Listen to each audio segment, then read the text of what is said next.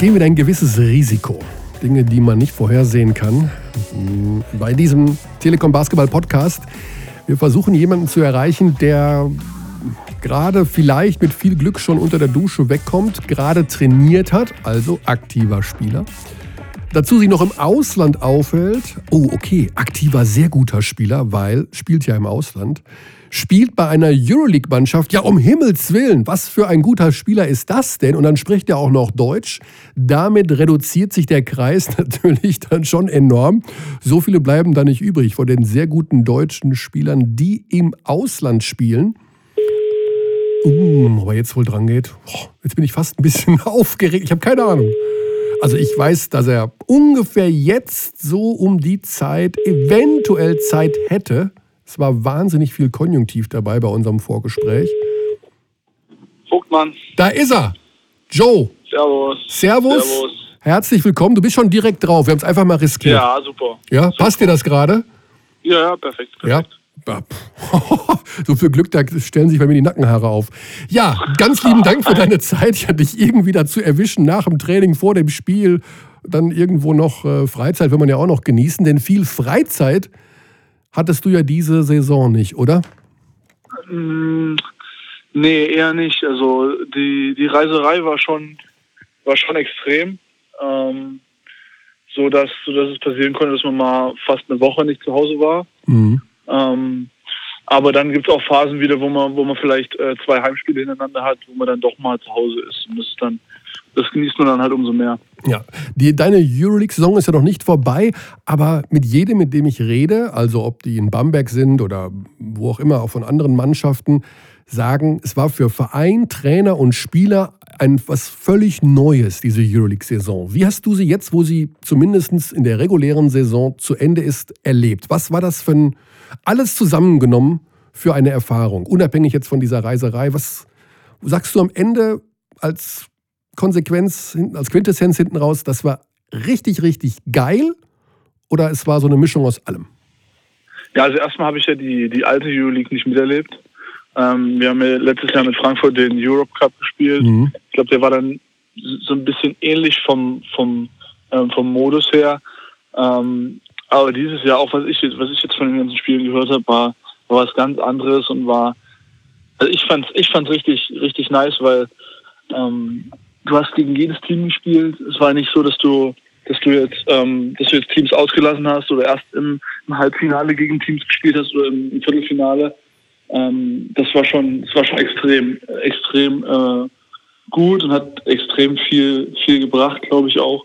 Und ich glaube auch für die, für die Fans war es super, weil äh, jetzt nicht nur für die in, in den Hallen, sondern auch für die, für die am, am Laptop, die über die, über die Kanäle geguckt haben weil die hatten jeden, jeden Tag in der Woche äh, Topspiele zum, mhm. mehrere Topspiele zur Auswahl. Und, und das ist, glaube ich, schon, schon was ganz Besonderes. Ja.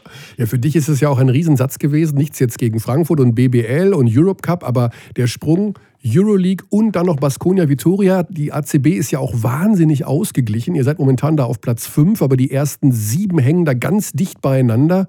Im Grunde ist für dich jedes Spiel irgendwo knacke eng, oder? da gibt es nichts zum Ausruhen oder sowas, sondern oder die schlagen wir eh mit 30, sondern es ist immer Vollgas.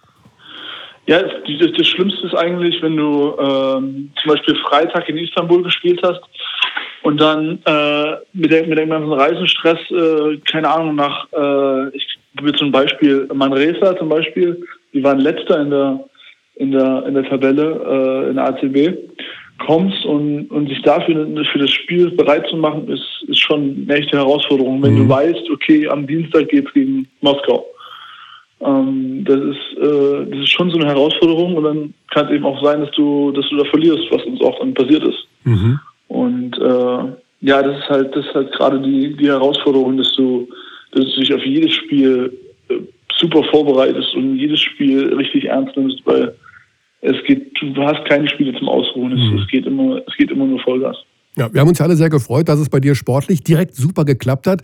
Ähm, ich glaube, du hast ein bisschen davon profitiert, das ist ein blödes Wort jetzt, aber dass sich dein Kollege Andrea Bagnani verletzt hat. Du hast so ein bisschen mehr Spielzeit bekommen. Wie ist denn da die aktuelle Situation? Ist der eigentlich wieder dabei und wie ist so das Center-Ranking da gerade bei euch? Bist du da die Eins? Ja, also im Moment, im Moment ist, er, ist, er, ist er gerade nicht dabei. Also ich weiß auch nicht, wie das, wie das geplant ist, wann mhm. er zurückkommt. Ähm, da, da stehen wir nicht im, sind wir nicht ins, äh, im Bilde. Mhm. Äh, aber im Moment ist gerade so, dass, dass der Elimani Diop und ich äh, uns die Minuten teilen. Manchmal spielt er mehr, manchmal spiele ich mehr. Ähm, und äh, ich glaube, das passt ganz gut, weil wir auch vom Typ her ein bisschen unterschiedlich sind. Und, das kann man äh, so, glaub, so sagen, ja. Ich glaube, ich glaube das, das, das passt ganz gut. Ja.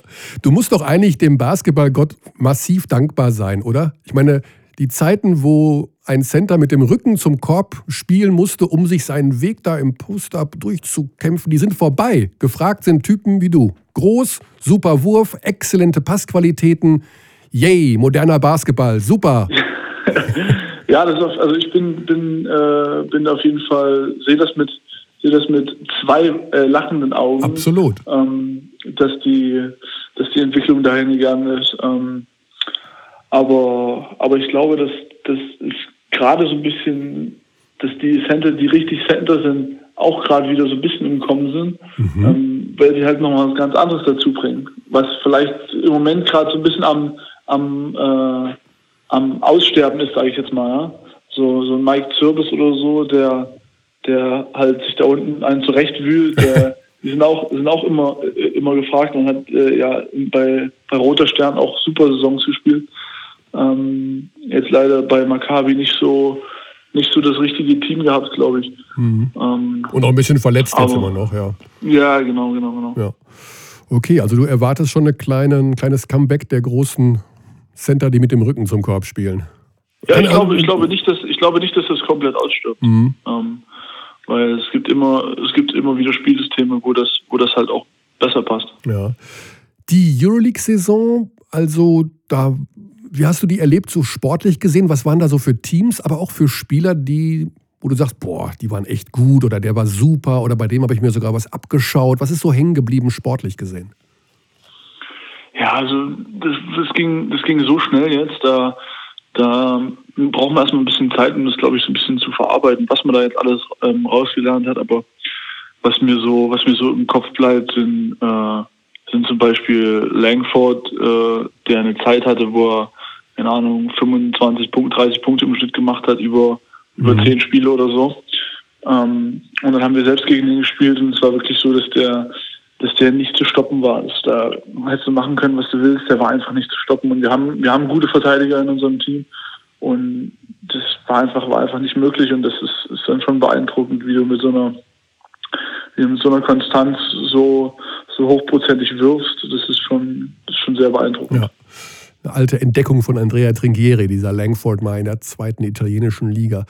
Ja, da hat sich auch gemacht, muss man sagen. Und, äh, ja, ich glaube, ich glaube irgendwie, irgendwie kommen alle, alle die Spiele, die irgendwie was geworden sind, waren irgendwann in meiner zweiten italienischen Liga. Wanamaker auch, ne?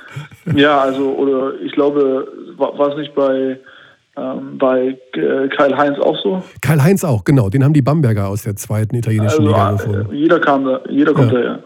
Komisch, ne? Irgendwie scheinbar eine gute Liga. Oder zumindest wird man da so ehrgeizig, dass man sich unbedingt verbessern will. Ja. Vielleicht ist das ja. der Grund. Worin hast du dich denn verbessert im Laufe der Saison, wo du sagst, das konnte ich vor einem Jahr noch nicht? Ähm, das ist, ist, eine gute Frage. Ich glaube, ich bin ein bisschen, ich habe meine Athletik ein bisschen verbessert. Mhm. Ähm, Gerade auch gezwungenermaßen, weil ähm, wir spielen sehr schnell im Basketball und zumindest wenn wir, wenn wir gut spielen, spielen wir schnell im Basketball und gut verteidigen. Und da bleibt ja nichts anderes übrig, als, äh, als zu rennen. Und äh, ja, das, das, da habe ich, glaube ich, einen, einen, Schritt nach vorne gemacht. Ähm, und ich glaube, in den, in den kleinen Sachen, die du, in den kleinen Sachen, die die vielleicht nicht so auffallen von, wenn man, wenn man sich jetzt ein Spiel anguckt, aber äh, so, so kleine, so kleine Feinheiten, die, die man, die man lernen kann von seinen, von seinen Mitspielern, die halt schon ein bisschen mehr Erfahrung haben. Mhm. Sag mal so ähm, eine Sache, so eine Kleinigkeit. Das so, kann auch was völlig Profanes sein, das ist wurscht. Ja, also jetzt ganz, jetzt mal ganz, was ganz, was ganz äh, detailliertes, also ähm, von äh, Andrea Trinchieri hat, hat das immer, hat das immer im Training gemacht, ähm, auch wenn er nicht so oft mit uns trainiert hat, äh, weil, weil er verletzt war, aber ähm, nach dem nach dem Short Roll, also wenn so ein halb, halbes halbes Poppen nach nach dem Pick and Roll, äh, dann hat er sich hat er immer kurz zum Korb geguckt, bevor er den Ball gefangen hat. Mhm. So eine so eine Sachen, also um, um zu sehen, was was da was da los ist, um zu sehen, wie die Spieler aufgestellt sind, was okay. was der nächste Move sein könnte und das ist das ist so eine, so eine kleine Sache, die die halt wo man halt genau hingucken muss, aber ähm, die viel bringt.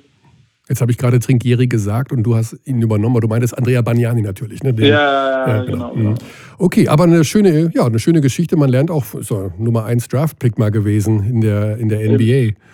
Und dann, Eben. ja, ein paar gute Jahre da gehabt. Hat er, hat er dir ein bisschen was erzählt von der NBA oder erzählt er gar nichts?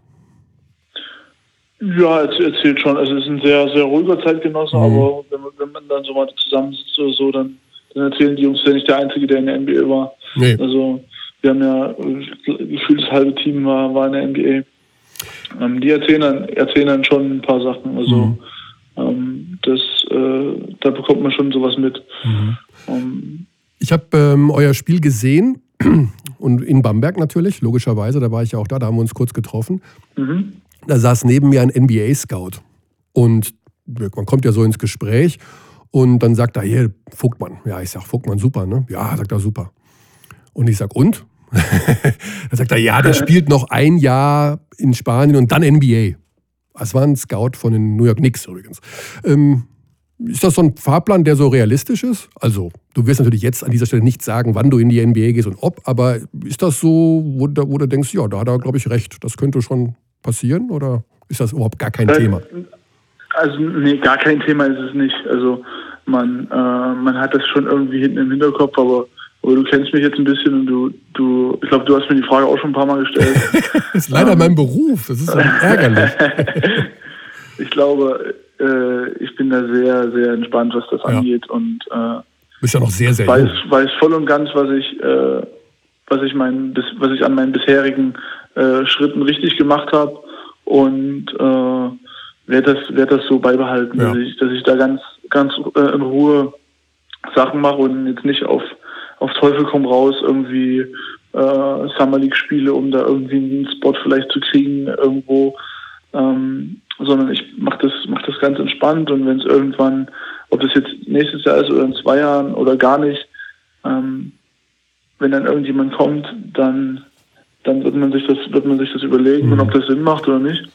Und äh, wenn der wenn der Kollege davon nichts recht hat, dann dann würde es mich freuen. Wenn er nicht recht hat, dann ähm, stecke ich den Kopf nicht in den Sand. Na eben. Gibt ja noch einen Kollegen in Brooklyn, der hat ja auch Plan. Eben, also mit dem redet man eben. ja auch zwangsläufig. Das ist ja der Bundestrainer. Das ist ja, also logischerweise spricht man ja mit dem über alles. Ne? Ist ja klar.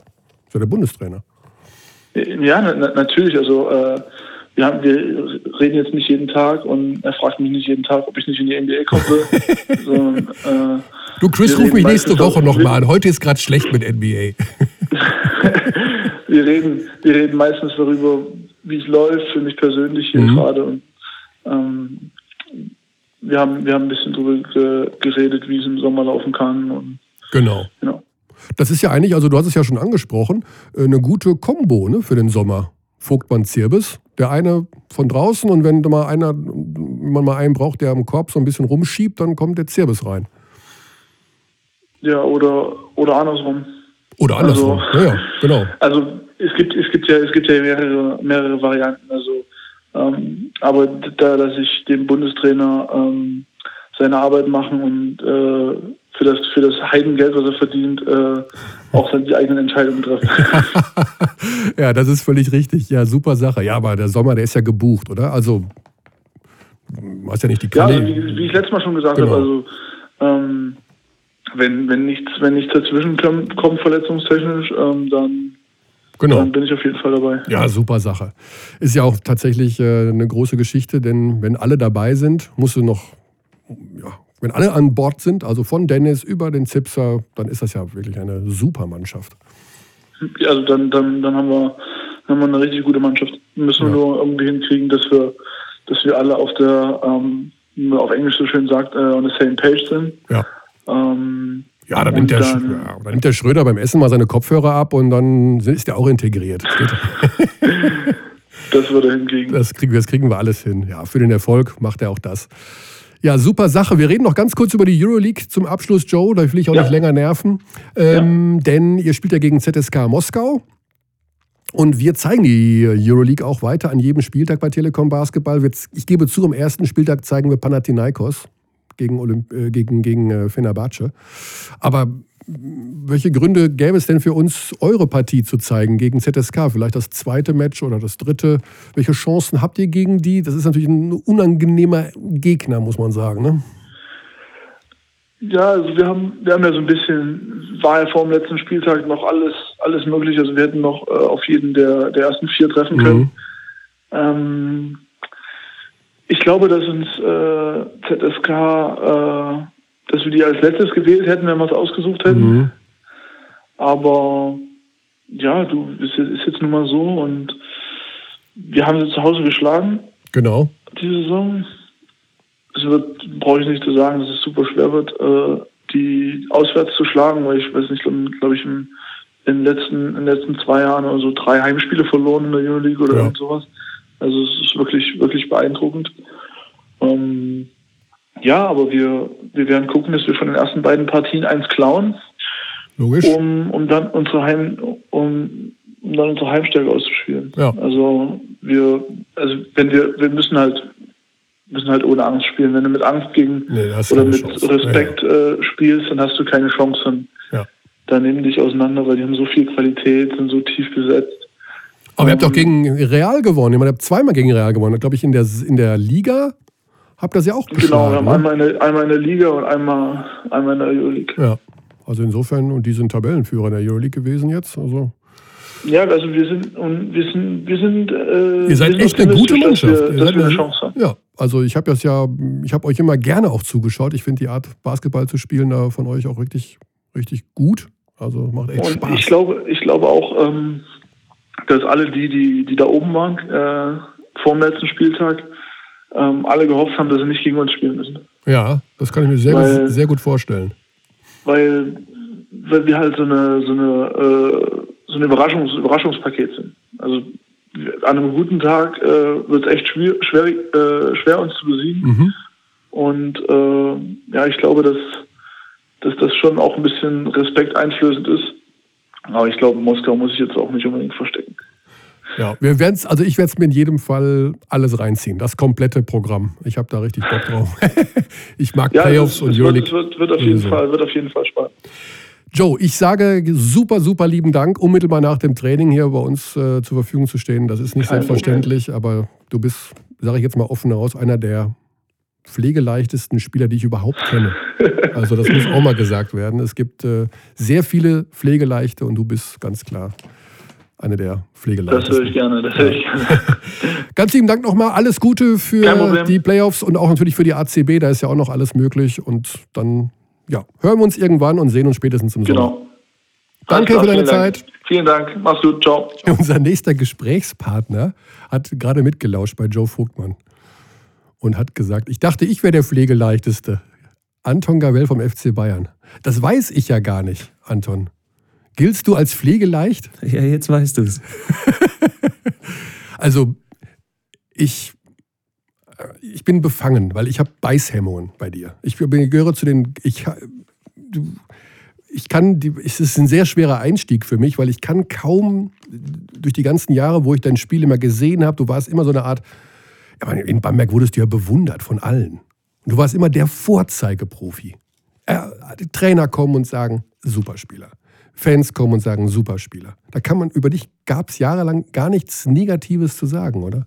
Ja, es gab es nicht, ja, jetzt anscheinend doch. Also, nein, es gibt nichts Negatives in dem Sinne, dass du ein böser Mensch wärst. Aber nein, nein, ich meine, ich, ich habe das schon mehrmals auch gesagt, dass, äh, dass ich das alles irgendwie mir er, erarbeiten musste und äh, ich war nicht einfach der Talentierteste und ich musste das jetzt irgendwie mit der wirklich mit der Arbeit irgendwie auf, irgendwie auf die Reihe bekommen. Und so ich rede aber mehr auch von Charakterzügen, Anton. Also so dieses Pflegeleicht ist man ja, kann man sich ja nicht antrainieren oder zumindest äh, kann naja, man schon, aber. Also ich glaube, ich glaube, manche Mitspieler würden sagen, dass ich auch nicht pflegeleicht bin. Also ich glaube, es ist jetzt auch so, dass man im Training äh, nicht immer, sagen wir mal, mit mir klarkommt. Ähm, aber wie gesagt, es ist, es ist manchmal so, manchmal so. Aber ich versuche ja immer natürlich alles zu geben, ob es jetzt im Training ist oder im Spiel. Und äh, manchmal natürlich kommt dazu, sagen wir mal, Konflikten, aber das gehört dazu. Also du, wenn du bei anderen merkst, dass die nicht alles geben.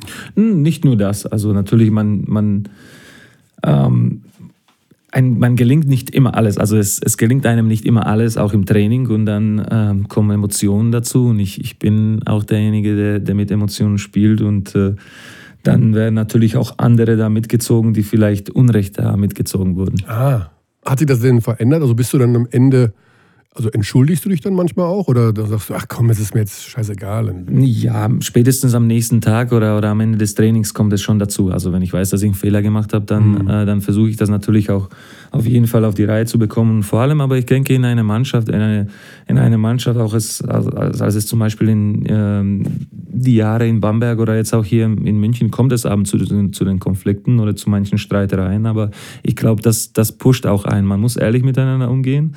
Man muss ja auch sagen, wenn irgendwas jemandem nicht passt. Und das sagen die anderen auch zu mir. Also ich mhm. muss natürlich, wenn man austeilt, dann muss man auch einstecken und äh, ja, so ist, so ist es, wie, wie ich versuche, damit umzugehen. Und diese Saison jetzt 2016, 17, war die vom Streitfaktor her eine normale Saison oder war die ruhiger? Aus ist, Sicht? Die ist noch nicht vorbei. Also ich ja, hoffe, stimmt. dass äh, wir werden sehen. Also wenn, äh, wenn die, die vom Störfaktor oder von, von, von den Streitereien die schlimmste war und wenn wir am Ende mit irgendwas da rauskommen, dann hat es sich gelohnt.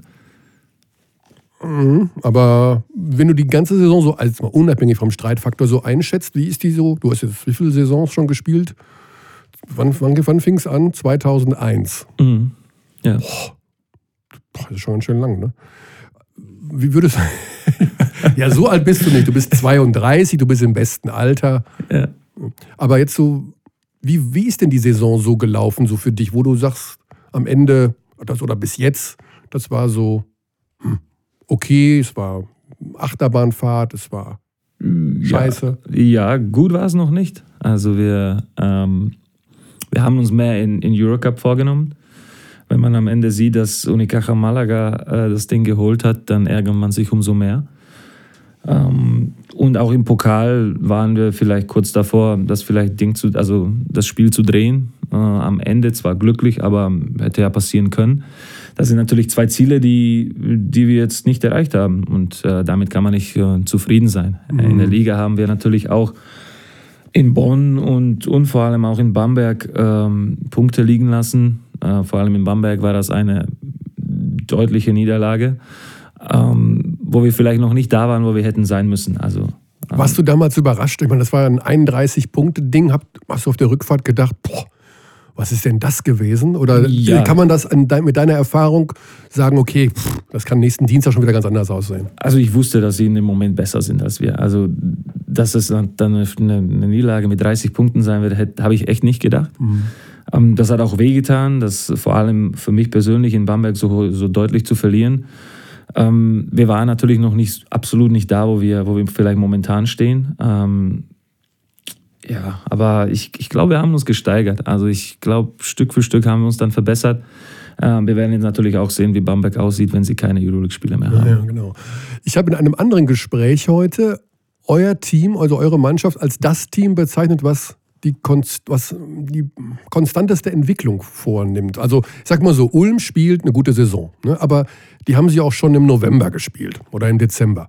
Beim Bamberg geht es so rauf und runter und mit, mit steigender Euroleague-Belastung ging es halt jetzt kräftemäßig eher nach unten. Und bei euch habe ich das Gefühl, es geht so peu à peu dann doch am Ende des Tages nach oben. Oder vertue ich mich da? Also ich würde jetzt mit Ulm anfangen. Erstmal, man, man darf das nicht äh, so, sagen wir mal, negativ reden. Oder nicht negativ, sondern die haben im November so gespielt, die spielen aber auch momentan so. Die waren ohne Niederlage bis, bis, äh, bis Samstag. Also man muss schon sagen, es ist eine hervorragende Saison bis jetzt. Also das hat bis jetzt keine deutsche Mannschaft so, so, mhm. so, so lange durchgehalten. Und was uns angeht, ähm, ja, wir, wir haben uns, wie ich schon gesagt habe, wir haben uns gesteigert. Aber wir, wir müssen noch ein Stückchen besser sein in den Playoffs, weil da kommt es an die Serien. Also ich mhm. meine, ein Spiel kann man immer gewinnen, aber eine Serie ist schon was anderes. Mhm. Das ist ja hier, ich weiß nicht, ob du unseren Podcast schon mal gehört hast. Nein. okay, dann mache ich dich mit einer Sache vertraut. Wir sind hier, wir gehen immer sehr ins Detail. Mhm. mhm. Also wir haben ja Zeit. Pff, ohne Ende. Das kann ja zwei Stunden dauern. Aber wird's nicht. Aber die, die Dinge, die bei euch eine Rolle gespielt haben im Laufe der Saison und immer noch spielen, haben ja viel mit der Guard-Position zu tun. Mit dem Aufbau. So. Kannst du uns das erklären? Dieses Problem und diese Entwicklung, die sie genommen hat, weil du bist ja quasi auch direkt involviert. Du bist ja, ich habe hier Datenbankauszug von Eurobasket, Point Guard. Das hörst du nicht ganz. Du bist ja Guard, also genau. Was bist du eigentlich genau und wie ist genau diese Situation auf der Aufbauposition des FC Bayern München in dieser Saison zu erklären?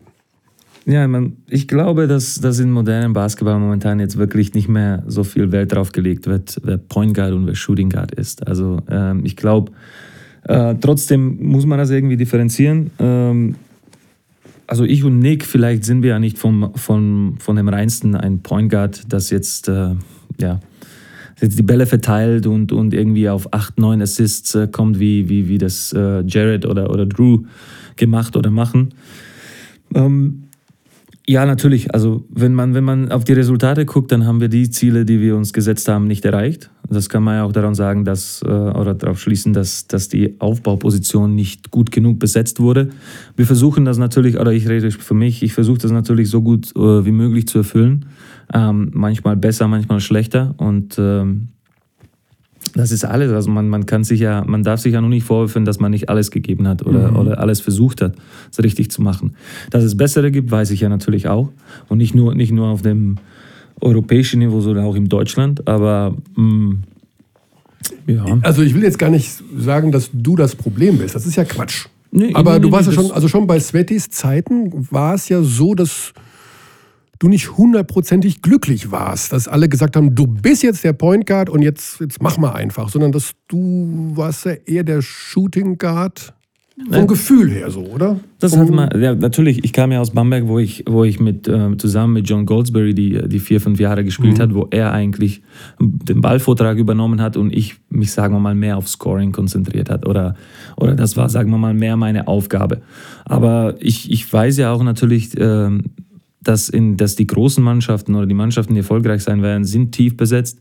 Äh, und es geht einfach nicht, dass jedes Ego einfach äh, zufriedengestellt wird. Das, das, das wird funktionieren, das wird nie funktionieren oder, oder funktioniert nur ganz selten. Also man muss sich schon in die, in die irgendwie versuchen, einfach seine Rolle zu finden und versuchen, auf seine Weise irgendwie der Mannschaft zu helfen. Also mhm. es geht natürlich nicht immer, ähm, aber man, man kann es ja versuchen. Also ich äh, dieses Jahr, sage ich mal, ist es jetzt umso schwieriger, dass man hinter sich einen, einen den besten oder einen Trainer hat, der mal selber einer der besten, wenn nicht der beste Point Guard Europa sowieso, vielleicht sogar der Welt war. Und mhm. dann natürlich guckt man immer über die Schulter und man ist ja selber auch ein bisschen noch Fan und, und, und denkt, okay, gut, jetzt, ich, ich weiß ungefähr, wie er das gelöst hätte oder wie er das gelöst hat und du kannst es ja nicht so erfüllen.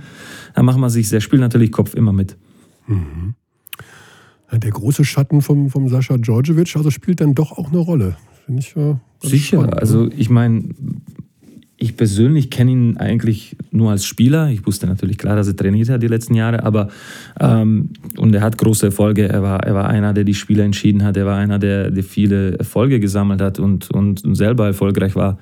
Und natürlich will man ihn auch zufriedenstellen, als sagen wir mal nicht Nachfolger, aber als seine rechte Hand, genau, gerade auf, genau. der, auf der Point Guard Position dann versucht man einfach alles richtig zu machen, äh, nicht nur der Mannschaft zu helfen, sondern auch dem Coach zu zeigen, okay, äh, ich kann das ja auf einem gewissen Niveau versuchen, so zu erfüllen, wie du dir das vorstellst. Mhm.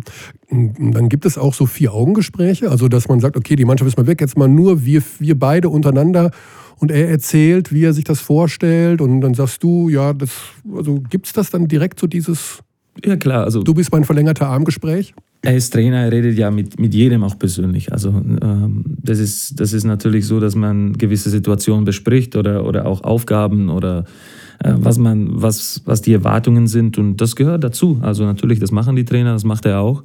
Und äh, er ist natürlich noch in seinen Jahren ein junger, äh, junger Trainer, äh, aber er hat die Erfahrung vom, vom, als Spieler, das ist, äh, das ist enorm. Mhm. Und dann kommt im Laufe der Saison ein Nick Johnson, ganz neu nach Europa, der hat noch nie einen europäischen Ball in der Hand gehabt. Der kriegt den dann auch als Point Guard, schmeißt ihn ab und zu halt mal vielleicht einmal zu viel weg. Schwupp-Problem immer noch nicht gelöst. Wie hat sich dann deine Rolle dadurch verändert? Auch also wurde dann auch gesagt, pass mal auf, Anton, kümmere dich mal um den Nick oder zeig dir mal, wie man hier in Europa das macht? Oder warst du auch so ein bisschen der Ausbilder für Nick Johnson dann? Ich würde nicht sagen Ausbilder. Ich meine, man muss ja auch so sehen, erstmal in Europa, europäischen Basketball, das, sagen wir mal, so schnell zu kommen und einfach sich integrieren und auch sich direkt auf das Spiel zu, sagen wir mal, ähm, das irgendwie alles umzusetzen, hat, hat schon sehr gut gemacht, finde ich. Also das zum Beispiel mit dem Schrittfehlerregeln, das, das hat man bei ihm fast gar nicht gesehen. Natürlich, dass er, dass er mal eins gegen eins spielt ab und zu, das sind ja auch die Sachen, die man von ihm erwartet. Er ist ein Scorer, er ist ein athletisch, er kann sich seinen eigenen Wurf kreieren und du brauchst auch solche Spieler in der Mannschaft. Also ähm, er ist noch jung, klar. Ähm, er, er, wird sich sicherlich weiterhin entwickeln. Ähm, auf seiner College-Zeit hat er auch nicht wirklich, sagen wir mal, diese Point Guard-Rolle gespielt.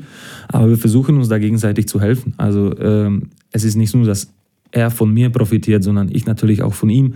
Und wir versuchen das jetzt äh, irgendwie unter, unter einen Hut zu bringen. Also er bringt andere Qualitäten als ich und mhm. äh, dass wir da auch miteinander reden und alles ist ja normal. Mhm. So, die Saison geht weiter voran. Plötzlich kommt Drew Joyce. Ja, dann denkst du dir doch, sag mal Leute, jetzt ist aber irgendwann mal gut. Also jetzt habt ihr mir den Nick dahingestellt, jetzt kommt noch der Joyce. Äh, äh, man kann mir auch etwas anders den Rücken frei halten und mich unterstützen, als ständig mir einen vor die Nase zu setzen. Naja, man, man denkt sich schon natürlich, dass äh, ähm, man denkt sich das seine und, und ist ja klar, dass äh, wenn die Erfolge ausbleiben, dass auch äh, Veränderungen vorgenommen werden. Also ich, ich, ich bin ja auch selber, selber kritisch und kann sagen, dass wenn man, wenn man das Halbfinale nicht erreicht hat und, und wenn man das Pokalfinale nicht gewonnen hat, dass äh, und wir oder ich persönlich auch nicht, sagen wir mal, auf dem Niveau war, wo ich mir das selber vorgestellt habe, mhm. dass es dann dazu kommt. Ich meine, äh, jetzt haben wir einen Point Guard, der, der mal die Liga in Assists angeführt hat, bis vor kurzem noch, ähm, der die Liga kennt, der, der sofort in den, in den ähm, Spielen schon gezeigt hat, was er kann und dass er immer noch der ist, wer er mal war. Also ich, ich persönlich habe jetzt damit absolut kein Problem. Also es ist jetzt, äh, es ist jetzt so, dass, dass die Zeit der Statistiken und, und, und irgendwas vorbei ist, sondern erzählen nur noch äh, in den Jahren, die noch übrig bleiben, ein paar Titel zu gewinnen. Und äh, wenn, da, wenn da noch zwei, drei weitere Spieler kommen, habe ich jetzt kein Problem damit. Ich brauche mhm. einfach nur, dass wir noch einen Titel gewinnen. Ja, aber man fühlt sich ja auch man, gerne geborgen oder so. Ne? Also die unterstützen so also ich, ich glaube, das ist jetzt auch nicht, das ist jetzt auch nicht Frage an mich, äh, mhm. wen man holt oder, oder wie man sich verstärkt. Also ich glaube, muss man auch sagen, wir haben ja auch Mike Zirbis geholt.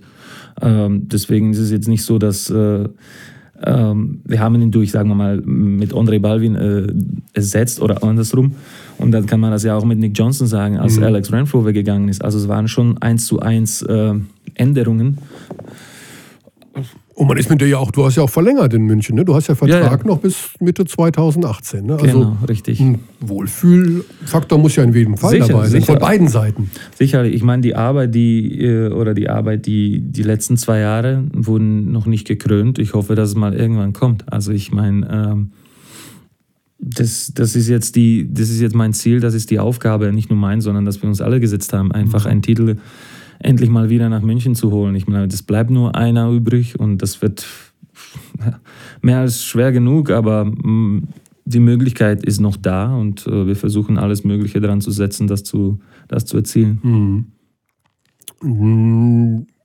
Zwangs also man kann ja gar nicht anders als dann über den Vergleich mit Bamberg reden, oder? Mhm. Muss man auch mit Ulm, also du hast Ulm gerade schon sehr gelobt, aber im Hinterkopf hat man, wie gut ist Bamberg, wenn die mal einfach etwas ausgeruhter sind? Ist das so? Es wäre unfair, den, den, den Ullmann dann einfach, äh, sie einfach in die dritte Rolle zu schieben. Also, mhm. Also, sie sind momentan Tabellenführer, die, da wird sich wahrscheinlich auch nicht vieles mehr ändern. Aber ihr habt sie dreimal geschlagen in vier Pflichtspielen.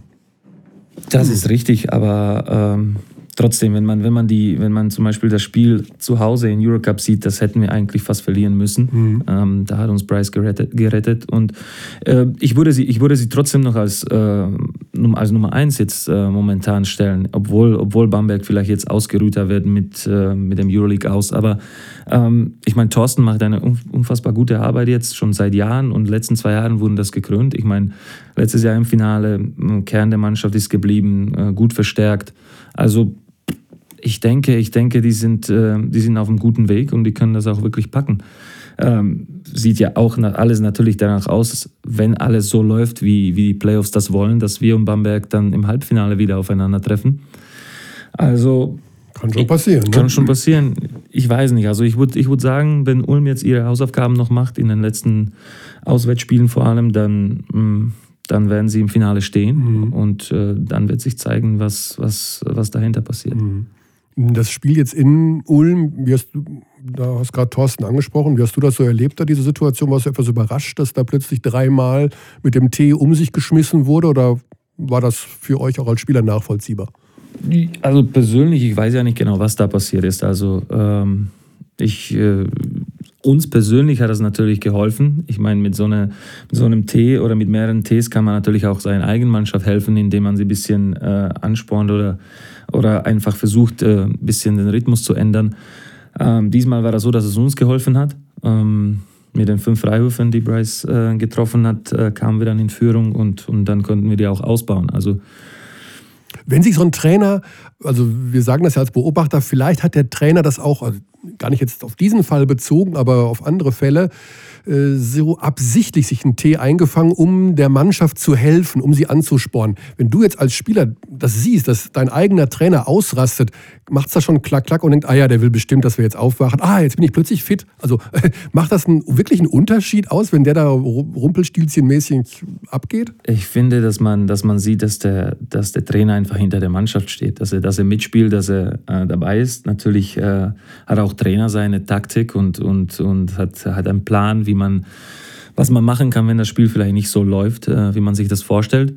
Manchmal ist, manchmal ist man einfach sauer. Das kann man auch als Spieler, als Trainer sein und, und dann in manchen Situationen können wir nicht die, die Kontrolle äh, behalten. Wie gesagt, mir ist es schon oft genug passiert und äh, deswegen, man kann es ja helfen, man kann es natürlich auch schaden. Es ist, es ist immer so, eine, so, eine, so ein Zwiespalt bisschen. Mhm. Es gibt ja schon, was Trainer Emotionen angeht, gibt es einen kleinen Unterschied, oder? Vom alten Pesic zum neuen Djordjevic? Ja, aber ich meine, die kommen ja beide, beide aus Serbien. Also es ist, ähm, die haben ihre, ihre ähm, emotionale, emotionale Seite. Ähm, es ist natürlich ein bisschen was anderes, aber, aber trotzdem können sie beide, beide laut werden. Können beide laut werden. Jeweils in anderen Situationen wahrscheinlich, ne? Ja, ja schon. Ich habe ähm, schon vorher gesagt, ich habe mich auf, also wenn ich, manchmal bereite ich mich auf so ein Gespräch gar nicht richtig vor, weil ich einfach wissen möchte, wo es sich hin entwickelt und treibt.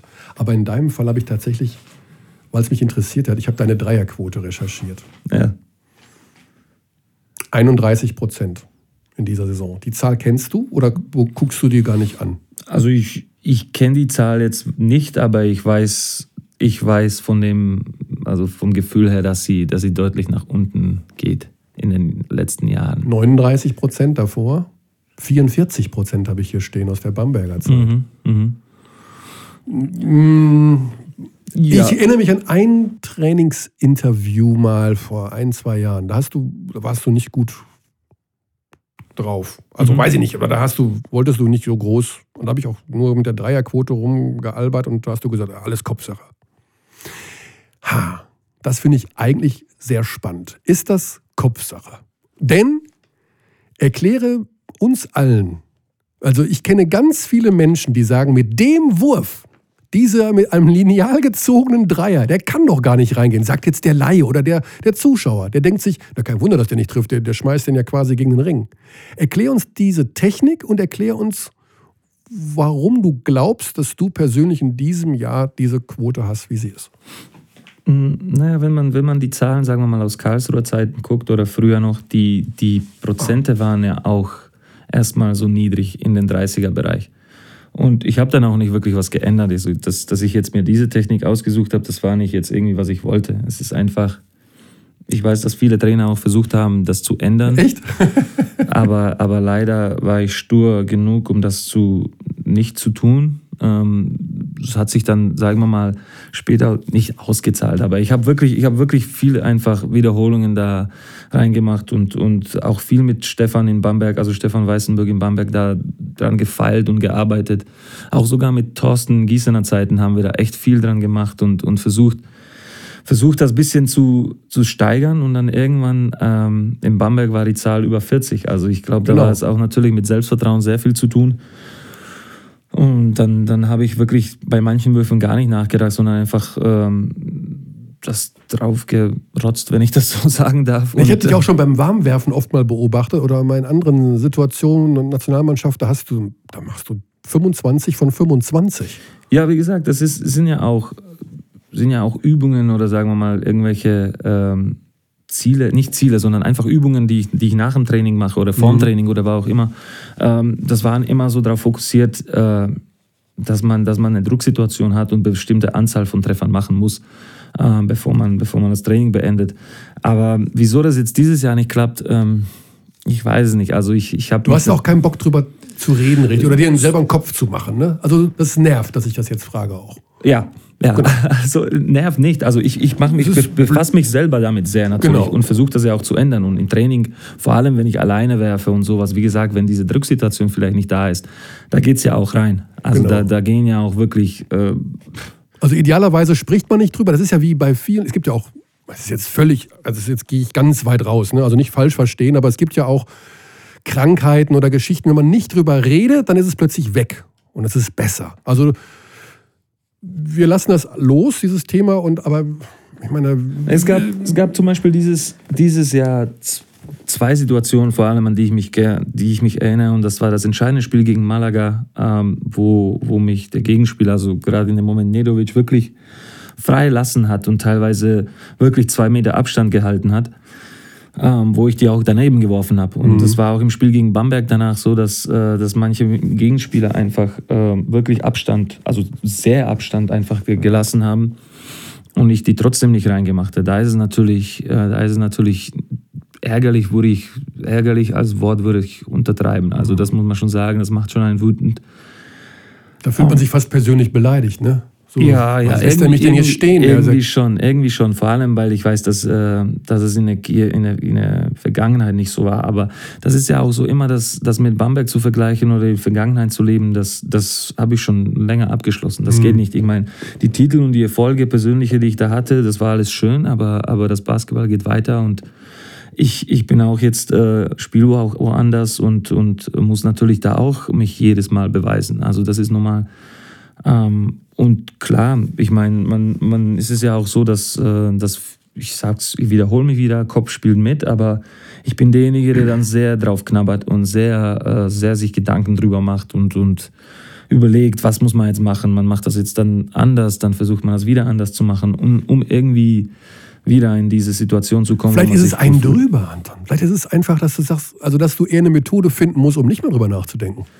Sicher, sicher. Das also ist ja sagen, weißt du was? Leck mich am Arsch Dreierquote und ich gehe jetzt mal mit meiner Freundin, Frau, weiß ich nicht, durch den Wald und gehe zwei Stunden spazieren, bevor ich nochmal 150 Dreier da drauf dübel. Ja, ja, das, also ich habe es auch schon mal probiert. Ich habe probiert, weniger zu trainieren, mehr zu trainieren. Ähm, also die Sachen, also ich habe schon natürlich auch getestet, was, mhm. was besser sein kann, was besser nicht, also was nicht. Aber in den letzten, also vor allem in der letzten Zeit äh, fallen die Dinger nicht so, wie ich mir das vorstelle. Und ich, ich hoffe mal, dass es vielleicht in Playoffs besser wird. Mhm. Also einfach abwarten und ja. man wird ja, ich, wir reden auch immer wieder mal über das Alter in diesem Podcast. Ob es kann mit meinem fortschreitenden Alter zu tun haben, aber man wird ja auch gelassener irgendwann, oder? Oder nimmst du das immer, du scheinst es dir immer noch sehr zu Herzen nehmen, was deine sportliche Leistung an sich angeht? Gelassener also du, nicht, gelassener ja. auf gar keinen Fall. Also ähm, ich denke, dass das hat zum Beispiel auch mit der Vergangenheit was zu tun. Wenn mhm. man weiß, was man vorhin äh, erreichen konnte, dann will man das irgendwie beibehalten und man will das nicht wahrnehmen, dass, dass es nicht besser wird oder dass es nicht mal mindestens gleich wird, wie es mal war. Mhm. Klar, dass ich jetzt, ich habe es auch selber gemerkt, so schneller oder sowas wird man nicht und äh, von, von der Athletik, die ich damals hatte, also sagen wir mal wirklich schon in Anführungszeichen Athletik, ist ja auch weniger geworden. Also Man, ich ich habe das nie wirklich gern gemacht. Das heißt, auf meinen eigenen Körper zu achten. Äh, da habe ich echt nicht wirklich viel Wert drauf gelegt. Aber vielleicht ist es jetzt die Sache, die, ähm, die besser werden muss. Wir reden also über so Sachen wie wirklich auch Ernährung und Training und Ruhephasen und Vitamin B-Komplex. Eher sowas wie sich behandeln lassen mhm. von den Physios oder, oder wie gesagt auch die Ruhepausen oder, oder ähm, sagen wir mal im Training, äh, dass man, dass die Trainer sagen, okay, jetzt machst du heute mal nur die Hälfte oder so. Das ist sowas, was ich zwar nicht mag, aber vielleicht muss es ja auch sein. Mhm. Na, du bist jetzt 32, ich meine, die, ich, denk, ich, denke mal einfach, die, die Spielweise, die ich immer ja. gehabt habe, das war nie irgendwas, was man, was einfach so im Vorbeigehen war. Es war immer alles sehr angespannt, sehr gezwungen und, und äh, nie wirklich so mit, sagen wir mal, mit so einer Ästhetik irgendwie verbunden. Also es war alles eher so ähm, Zähne zusammenbeißen und, und alles anspannen und auf geht's. Also nie mhm. wirklich was, wo man sagen kann, okay, dann mache ich jetzt einfach locker irgendwie und oder das sieht ja das ist alles. So, so natürlich. Ja, genau, so natürlich, genau, mhm. richtig. Also so war das nie. Es ist alles eher so verkrampft, wenn mhm. ich das schon so nennen würde. Aber ja. so war das schon immer. Und jetzt natürlich, wenn es nicht gut läuft, dann verkrampft man sich immer mehr. Verkrampft man mehr. Und versucht das natürlich, also ich persönlich, meine Antwort darauf ist, noch mehr durch den, also mit dem Kopf durch die Wand zu gehen. Ah, das äh, ist auch keine Lösung am Ende, ne? Aber man will auch nicht sich, will man sich dann dahin begeben, dass man sagt, okay, ich, ich rede mal mit einem Psychologen oder was? Das ist auch Quatsch, oder? Fühlt man sich, oder gibt ja so Teampsychologen bestimmt, oder da kommt einer und sagt, Mensch, willst du mal mit dem reden? Aber ist das ein Zeichen für dich dann schon von Schwäche? Nee, ich habe das ja, ich, ich gebe es zu, ich habe es auch schon mal gemacht. Mhm. Also so ist es nicht. Ähm, aber ich, äh, ich will mir nie, also ich will mir nicht vorwerfen, dass ich mal nicht alles versucht habe. Sagen wir mal so. Also, dass ich nicht jetzt wirklich, ich will mir nicht vorwerfen, dass ich sage, okay, das hätte ich damals anders oder das hätte ich machen müssen. So war das zum Beispiel auch ähm, mit dem Wechsel damals aus Bamberg. Ich wollte mir auch nicht vorwerfen, irgendwie eine andere Herausforderung zu nehmen und sich einfach nur bequem auf einem, sagen wir mal, sich das alles bequemer zu machen, mhm. sondern einfach versuchen, noch irgendwas äh, zu erarbeiten, ja, nochmal neu zu erarbeiten. Nochmal irgendwas, ja.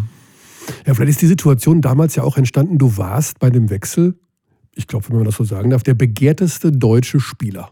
Ne?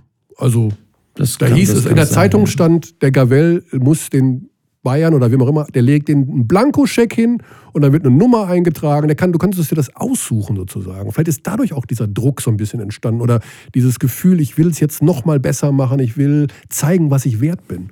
Ich glaube, da wurde auch echt viel drüber gesprochen, über dieses Wechsel. Also ich mhm. glaube, damals hat sich einfach komplettes, äh, da wurde alles geändert in Bamberg. Ich glaube, man muss ja auch so sagen, alles in die richtige Wege geleitet mhm. in Bamberg. Also danach, als ich gegangen bin, wurden wieder zwei Titel gewonnen. Also kann man nicht sagen, dass das was falsch gemacht wurde. Ja. Also von beid, also von, von der Bamberger Seite alles richtig gemacht. Aber ich glaube, jetzt da wieder zurückzukommen, das wäre jetzt, ich glaube, wir reden jetzt einfach von, von, von jetzt und äh, ich bin immer so, dass äh, wenn ich eine Mannschaft jetzt sagen wir mal den Titel gönnen würde, dann wäre es Bamberg natürlich, äh, obwohl ich versuche, ne, dass, dass wir selber ähm, endlich mal wieder einen Titel haben. Mhm. Du schaust auch viel Basketball, oder? Und viel Sport? Ich habe also Sport allgemein auf jeden Fall, Basketball auch, aber weniger als es mal war. Weil also es war weniger als es mal war.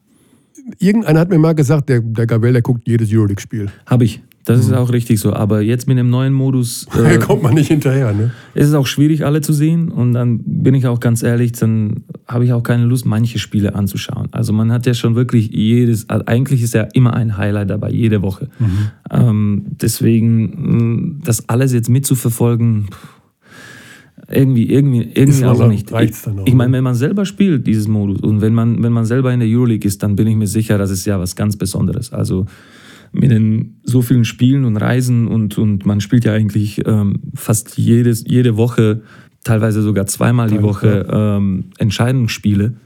Also da, da, da guckt man natürlich auch deutlich mehr. Also ich habe dieses Jahr natürlich die Euroleague sehr verfolgt, aber nicht so, als wie ich das damals in der, mhm. also in der Vergangenheit gemacht habe. Ja.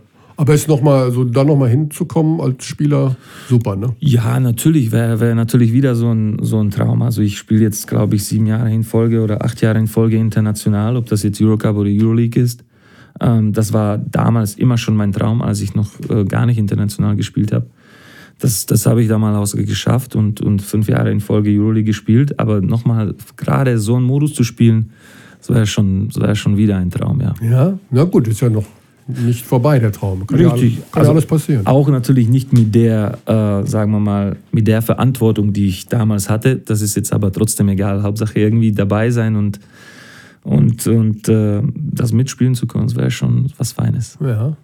Also, Gab es eigentlich jemals einen NBA-Traum? Nein, nein, nee. also nee. Also ich hatte, es kommt jetzt überraschend, ich hatte damals so zwei äh, Trainings in ah. NBA, aber das war nach, nach, nach einem zweiten Jahr in Gießen. Da war ich in Boston und in Houston, aber dass es ein Traum war, ich war da eher wirklich fast wie ein, wie ein Fan oder wie ein Tourist. Also ich habe mir das alles abfotografiert und alles gesammelt, was man sammeln konnte. und äh, ich war einfach nur froh, überhaupt da zu sein. Das war auch mein erstes Mal in Amerika. Ähm, das war das 2000. Warte, Sechs, ich habe ja, hier hab ja hier von der Datenbank den Ausdruck. Zweite Jahr Gießen ja. war Ende 2006. Ja, da saß vor, ich vor Musir, bevor genau, Musir. da habe ich, da weiß ich, dass ich meinen mein Vertrag in, in New York mit meinem Agenten damals unterschrieben habe für Musir. Da warst du 22. Richtig. Oh. Ja, da, da war so ein leichter NBA. Nee, Traum, Traum nicht, aber so nee. einfach so ein bisschen mittrainiert. So ein bisschen darum mit. Ja, war nee, bei das, waren, das waren sowas wie, wie Workouts eigentlich nur. Ach so, okay. Also es waren kein wirklich mit Mannschaftstraining, sondern eher, ich saß auf Mutombos Stuhl da in, Houston und, äh, und in, in, der Umkleide und das war natürlich toll. Ich meine, bei meinem Workout in Houston war damals Brandon Roy, der, oh, der später. Der später, der ist jetzt nicht mehr spielt bei Portland, aber genau. natürlich eine unglaubliche Rolle. All-Star, glaube ich, auch mehrmals gewesen. Mit ihm und in Boston, äh, Boston waren Leute wie, wie Rondo und Randy Foy und, und Millsap und alles, wie die hießen. Das waren schon. Waren schon Kaliber. Schon super, ja, ja, auf jeden Fall. Aber da habe ich wirklich, da habe ich nur gestaunt und mir das angeschaut. Also ich habe nie wirklich über NBA irgendwie gedacht. Hm. Hätte ich so gedacht, weil du, wenn du so diesen Euroleague-Traum hast oder diesen Traum hast, immer besser zu werden oder immer das maximal Mögliche zu erreichen, alle, mit denen ich darüber rede, diese NBA, ja, ich muss mal dahin, wo der ultimative Wettbewerb ist, wo die Besten spielen, mit denen will ich mich messen. Ich, ich war nie Spieler ja. dafür. Also ja. wirklich, ich glaube auch von der von dem, von dem Spielstil und von Athletik und alles war das einfach absolut ja. gar nicht. Also, nö, das. Aber wirklich, also als Traum nicht. Ich war schon, ich war schon absolut zufrieden, als ich da in, bei diesen Workouts war. Das war, das war phänomenal, überhaupt irgendwie dabei zu sein und mit Jeff Van Gundy da kurzzeitig zu quatschen ja. über, über damaligen Richard Petruschka, der mal bei, bei Houston gespielt hat mit Hakim Olajuwon und so, der einzige slowakischen Spieler, der in NBA war. Also sowas, das waren schon Erlebnisse. Aber dass ich jetzt, sagen wir mal, wie heutige Spieler wie Maxi oder, oder, oder Paul über NBA denken, dass, dass sie auch wirklich die Chance bekommen, das, das nicht. Mhm. Das nicht. Ja, aber das ist bei den, bei den jungen Leuten ist das heutzutage so, ne? Es ist ja auch okay, wieso nicht? Ich nee. meine, so, wenn sie, wenn sie die Möglichkeit haben, dann, dann wieso nicht? Weil man ich sage Ihnen immer, lieber sollten Sie 25 Minuten bei einem Euroleague-Team spielen als 8,5 Minuten bei einem NBA-Team.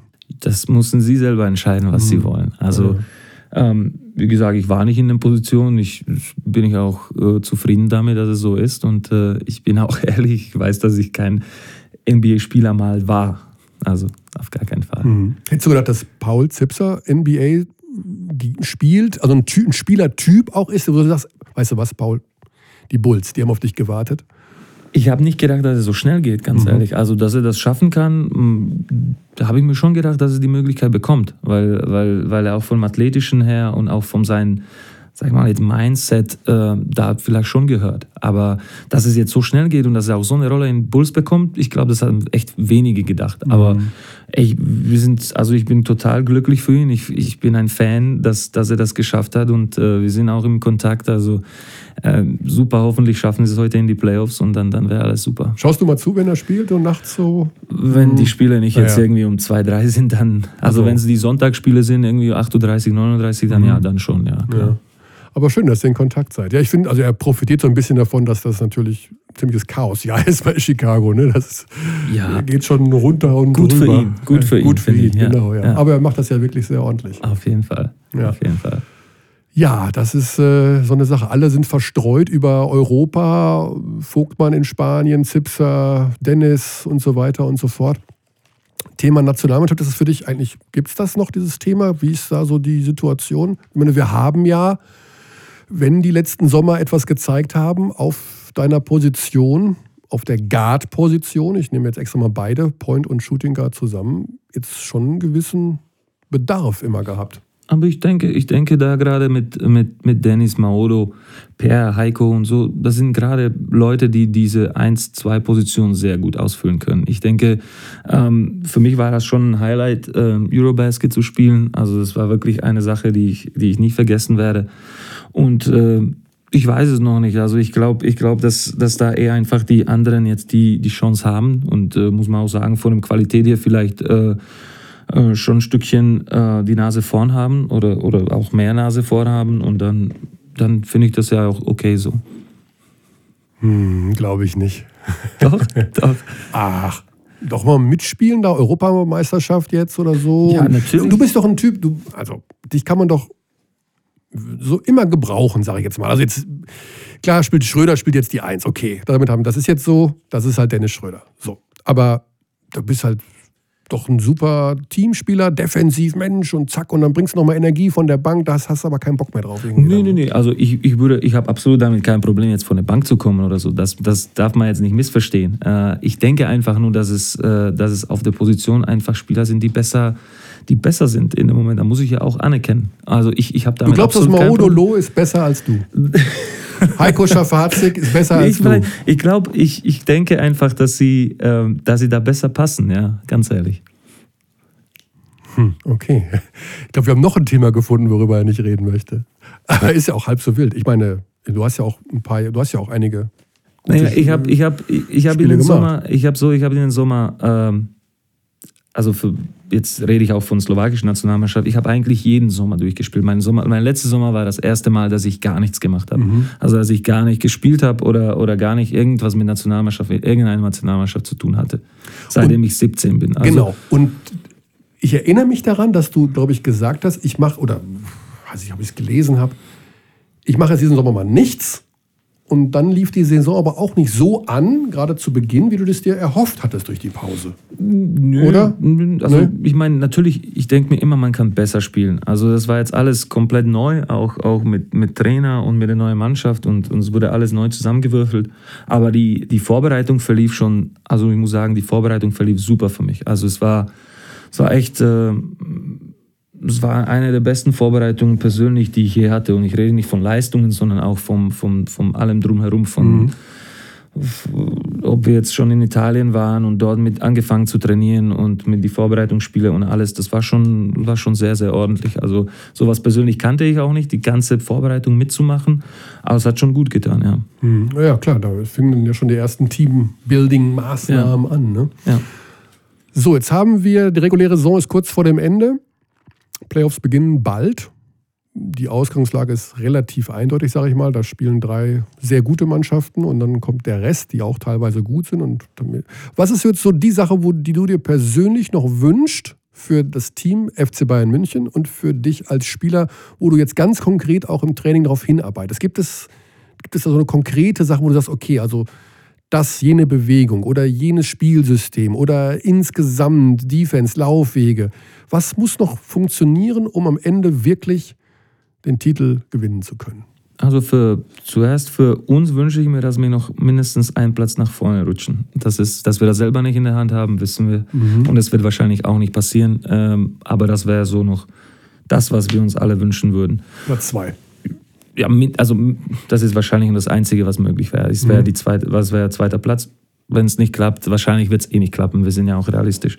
Und was wir, was besser laufen muss, also ich glaube, wir müssen einfach das beibehalten, was wir jetzt haben. Also ich glaube, das Wichtigste bei uns ist, ähm, dass die alle, alle Spieler irgendwie bei Laune gehalten werden und zwar hungrig sind äh, und nicht, dass jetzt sagen wir mal einer sagt, okay gut, ich habe jetzt nur fünf Minuten gespielt, jetzt äh, Entschuldigung, scheiße ich jetzt drauf, ähm, mhm. sondern wir müssen einfach alle bei Laune gehalten werden und das ist nicht nur die Aufgabe des Trainers, sondern wir gegenseitig müssen das auch tun. Weil ihr diesen Spielrhythmus einfach nicht mehr habt, kein Eurocup mehr unter der Woche, nur noch Training, Montag, Dienstag, Mittwoch, Donnerstag, Freitag, das Samstag Spiel, vielleicht Sonntag sogar erst. Und wir haben, wir haben zwölf Spieler, die spielen müssen. Also mhm. es ist nicht so, dass sie spielen sollen oder dürfen, aber spielen müssen. Also wirklich von 1 bis 12 sind das Spieler, die, die spielen wollen und spielen eigentlich spielen müssen. Es ist auch schwierig für, für, die, für die Trainer, also für den Trainerstab, das jetzt zu, zu alles irgendwie, äh, naja, so ineinander zu bewegen oder, oder dass alle irgendwie zufrieden sind. Das mhm. ist auch eine verdammt schwierige Aufgabe, finde ich.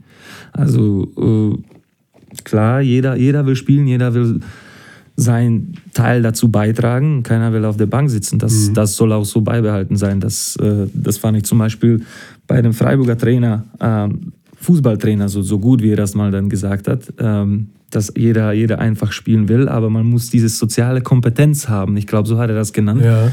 Dass, dass jeder den anderen einfach auch unterstützt, auch wenn er selber nicht spielt. Ich glaube, dass Bryce Taylor, euer Kapitän, sich ja auch so ein bisschen neulich so geäußert hat. Ne? Dieses, es gibt scheinbar ja schon zwei, drei, vier, was weiß ich, ein paar Spieler, die etwas mehr spielen wollen, was ja auch beim gesunden Zwölf-Mann-Kader völlig normal ist, dass diese Spiel Minutenverteilung, da muss man einfach Zähne zusammenbeißen. Ne? Ja, nachdem wir natürlich jetzt verpflichtet haben als den sechsten Deutschen und damit Drew verpflichtet haben als den sechsten Ausländer, sind das jetzt wirklich, sind wir so tief besetzt, ja. dass, dass jeder den Anspruch hat, irgendwie zu spielen. Nur Logisch.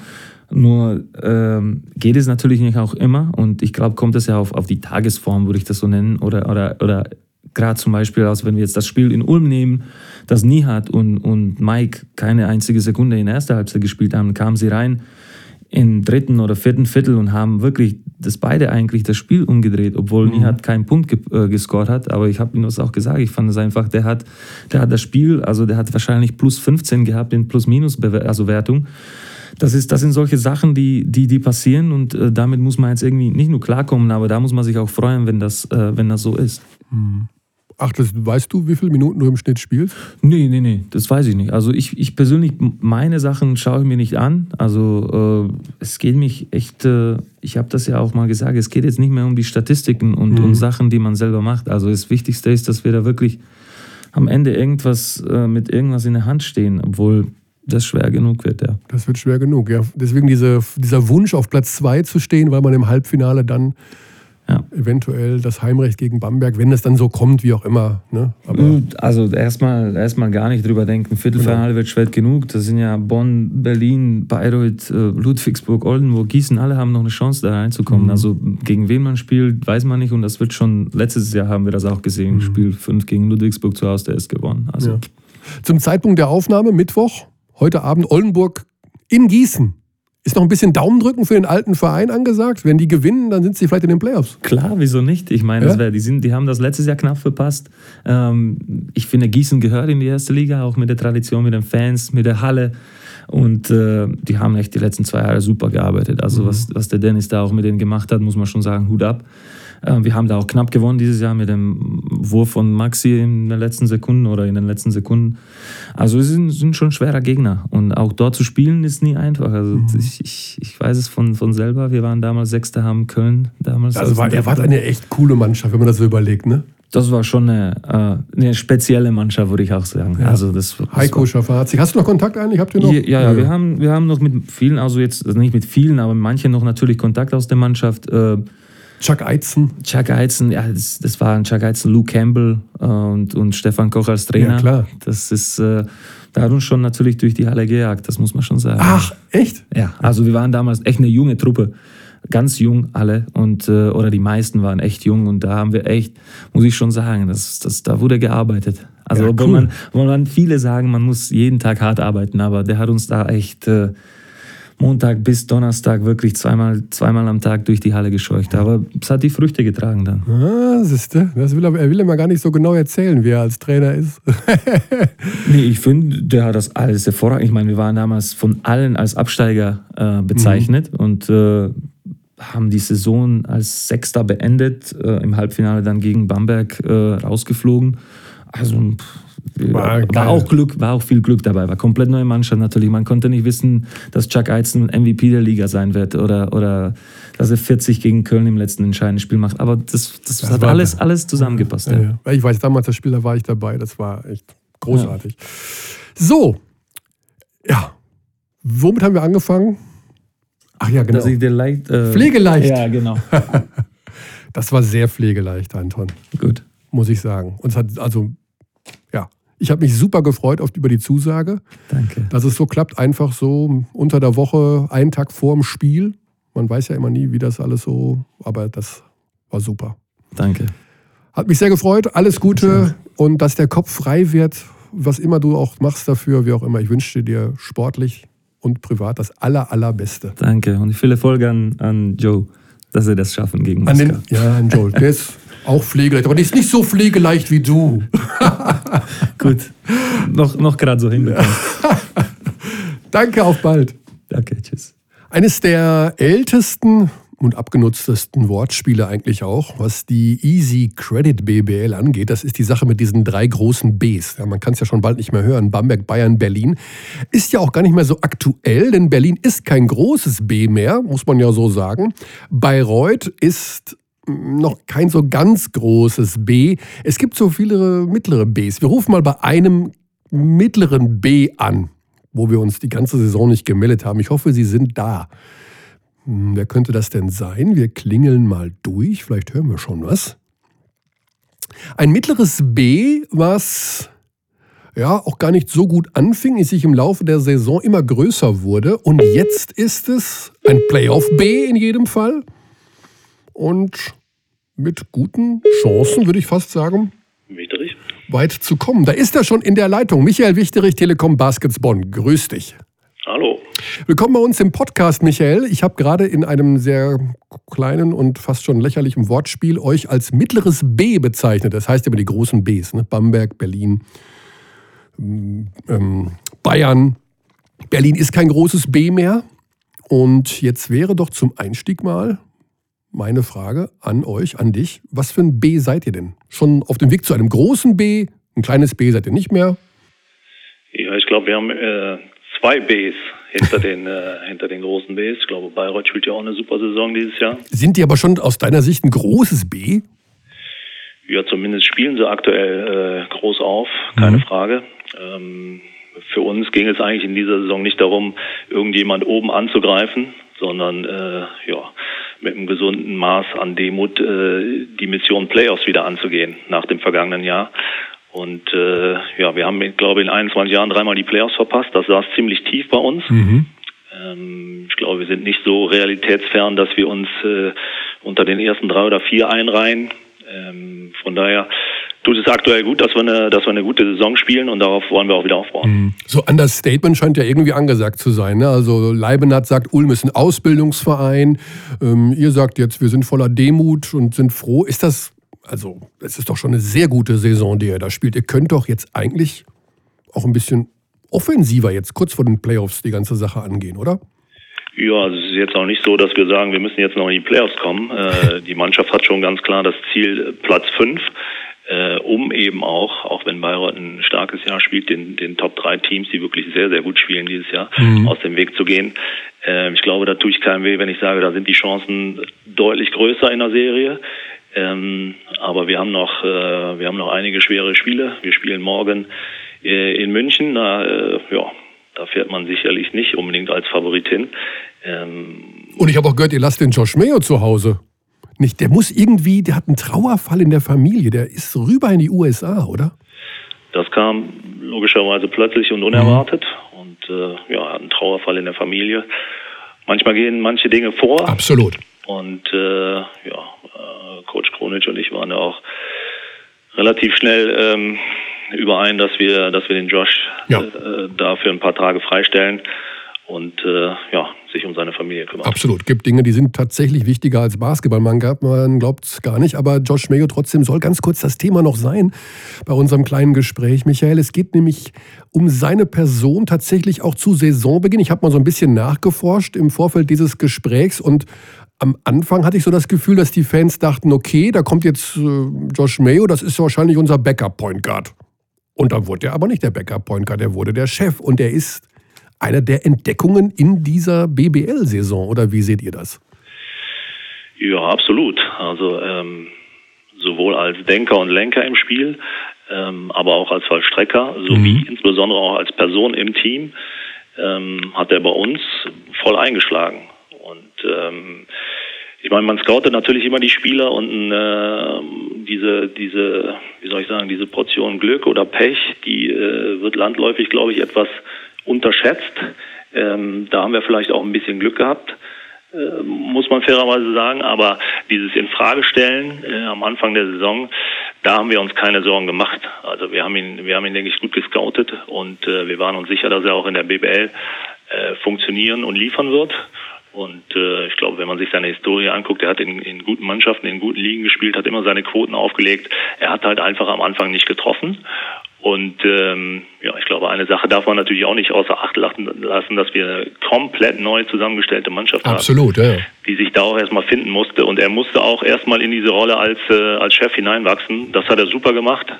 Und äh, ja, ganz klar ein wichtiger Faktor, warum es bei uns aktuell gut läuft. Mhm. Ich habe mir auch seine Historie angeschaut und seine Statistik und da ist mir aufgefallen, dass hinter jedem Saisonjahr ein neuer Name steht, wo er spielt. Hm, also der ist ja ein bisschen unstet. Was steht denn dann bei der Saison 2017, 2018 für ein Name dahinter? Ja, also grundsätzlich kann ich, glaube ich, ganz klar sagen, dass wir möglichst viel Kontinuität haben wollen.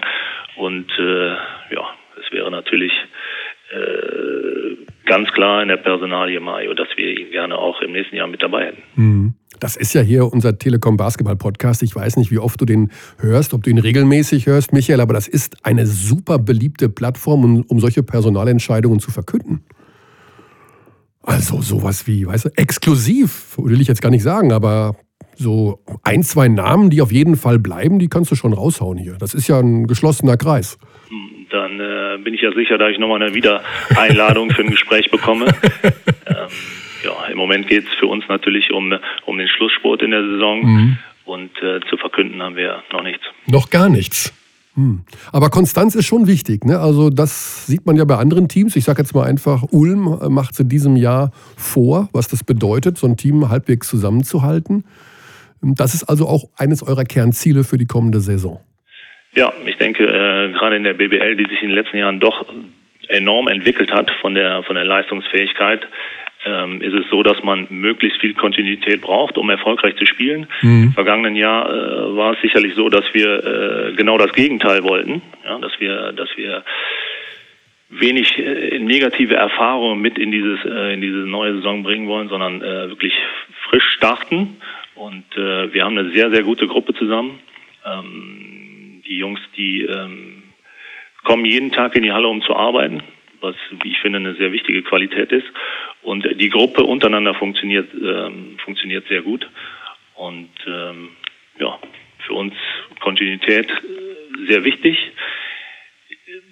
Im Großen und Ganzen ist es häufig unrealistisch. Äh, wenn ich jetzt sage, ähm, ich kann mir, kann mir vorstellen, mit genau der gleichen Mannschaft wieder an den Start zu gehen, das wird natürlich nie so passieren. Weil natürlich auch, Michael, da reden wir über ein ganz sensibles Thema, wenn man Spieler weiter verpflichten will und man auf diese Kontinuität baut, die wollen alle mehr Geld. Das heißt also, Tja, da sagt dann so ein Josh Mayo auch, ja, klar, bleibe ich gerne, 10% mehr, 20% mehr, dann kommt der nächste, der Gamble, dann kommt der, der, der. Dann irgendwo muss dann ja, wenn das Budget auch nicht in dem Maße steigt, der Cut gemacht werden. In welcher Zwickmühle befindest du dich denn da? Ja, ich meine, einfach ist es logischerweise nicht. Mhm. Man, ähm, man muss schauen, was letztendlich die Anker in der, in der Mannschaft sind und äh, ja, vielleicht das eine oder andere äh, geben, dafür auf den anderen Positionen äh, ein bisschen mehr Risiko wieder gehen. Mhm. Ähm, aber gut, an dem Zeitpunkt sind wir noch nicht. Der Sport steht noch im Vordergrund. Ja, mal ganz kurz noch über dieses Thema Geld. Ich habe das leider auch vergessen, muss ich ehrlich sagen. Mit eurer Halle, wie läuft das nochmal? Die Halle gehört ja euch, die ist aber noch nicht abbezahlt, ne? Genau, der Kapitaldienst läuft noch, ist die einzige äh, Arena in Deutschland, die, genau. dem, äh, die dem Club gehört. Ähm, man kann sicherlich sagen, dass das Fluch und Segen zugleich ist. Äh, wir haben natürlich einen extrem hohen Kapitaldienst. Auf der anderen Seite ähm, ist es, glaube ich, auch absolut klar, dass es äh, den Basketball in Bonn in dieser Form nicht mehr gäbe, wenn wir noch in der alten Hardback-Halle spielen Absolut, würden. ja. Für uns ist die Halle einfach äh, Bestandteil von der Identität, aber auch die Sicherung der Zukunft. Mhm. Ja, Thema Kapitaldienst, übrigens ein Wort, das schreibe ich mir direkt für die nächste Scrabble-Runde auf, obwohl meine Frau das, glaube ich, nicht durchwinken wird. Kapitaldienst, geht das im Scrabble? Habe ich noch nie gehört. Finde ich aber spannend. Kapitaldienst, wann, wann ist denn da Schluss mit dem Kapitaldienst? Wann gehört das Ding denn euch und da ist alles abbezahlt? Ja, ja, das, äh, das wird oh. schon noch einige Jahre dauern. ähm, wir sind ja auch trotzdem wettbewerbsfähig, wenn es denn dann, äh, ich sag mal so 2027, 28 2027, 28 hm. soweit wäre. Das ist ein deutlich besseres Gespräch für den Geschäftsführer Wolfgang Wiedlich.